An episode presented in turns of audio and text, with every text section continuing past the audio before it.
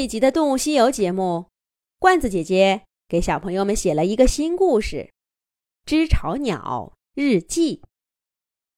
快看呐，多米爷爷又去电线杆上筑巢了。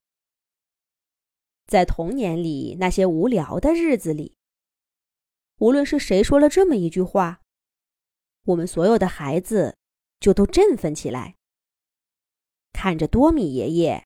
叼起一根树枝、干草，或者是一块泥巴，飞到一根伫立在原野上、细细的、高高的木棒上。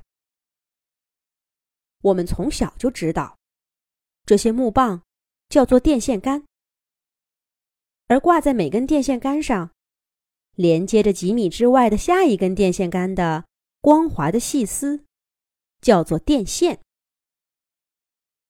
草原上有数不清的电线杆，架着软软的、长长的电线，延伸到远方去，远到连我们的翅膀也飞不到的地方。我真的飞过，跟小罗一起比赛着飞，结果我们俩都累得抬不起翅膀，可电线杆依旧排着队，斜斜的。爬上前方的山顶，它们中间的电线很快就看不见了，把电线杆显得孤零零的，有点滑稽。小罗用翅膀抱了抱我，不知道是不是想确定电线杆的孤独与我们无关。我也回报了他，然后我们互相鼓着劲儿，折返回去了。说来也奇怪，那时候我们从没问过，这些电线杆、电线究竟是干什么用的。但这又不奇怪，它们就像太阳、天空、云朵，还有草地一样，自从我们睁开眼睛那天起，就出现在我们这个世界里，就好像这世界本该就是这个样子。如果每一样东西都一一的问过去，那岂不是每天都要生活在问题中？而且，那究竟什么算一样东西呢？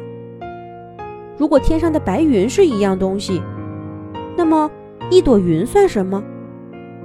是一个东西变换出的不同形态，还是它们根本就是既独立又聚合的个体？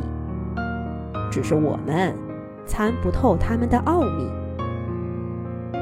就连草原上最普通的一棵草，它的细长的叶子、微小的花朵，还有那从饱满到干瘪的种子，它们到底是几个呢？这些问题我们从没问过，没问过彼此，也没有问过那些成年的鸟。如果我们去问，他们肯定会说：“小孩子家家，胡思乱想些什么？”可是，如果我们问的是多米爷爷，他也会这样回答吗？可是，没有什么如果。所以呢，我并不知道我脑子里那些模模糊糊的问题，在多米爷爷心里。有没有一个准备好的答案？在所有的东西当中，电线杆和它们架起的电线显得很特别，因为它们总是不变的。白天什么样，晚上就什么样；春天什么样，秋天还是什么样。这一根是什么样，那一根也是什么样。我记得有一年，我们不知道从哪儿听到了“永远”这个词。当所有的鸟都懵懵懂懂的时候，小罗把翅膀尖儿对准了离他最近的一车电线杆，说：“瞧，那就是永远，和谐而统一。”然而，多米爷爷破坏了电线杆和谐而统一的美。他把树枝和干草用泥巴粘在电线杆上，就像秋天里的菊花瓣似的垂下来，随着风微微的飘动。而多米爷爷歪着头揪住一根草，绕着一根树枝来回的编织，编完了就再加上一根。他的动作快极了，我们根本就看不清他是怎么做到的。电线杆上的树枝和干草就交叠在一起，变成了一个结实的薄片儿。这时候，多米爷爷又飞下来，去寻找新的树枝和干草。可是，他没有机会完成这项宏大的工程了。不知道是有人偷偷跑去报信儿，还是孩子们过于喧闹。一群成年鸟飞过来，架走了多米爷爷。这件事儿并不容易。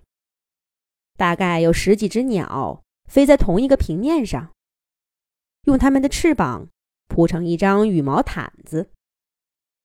另外两只鸟，一左一右，牵着多米爷爷的翅膀。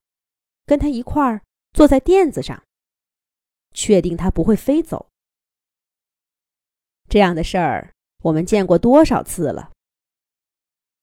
多到我们觉得那毯子也像生活中其他东西一样司空见惯了。不过，多米爷爷还是成功过一次，让我们见到了他在电线杆上的作品是什么样的呢？咱们下一集讲。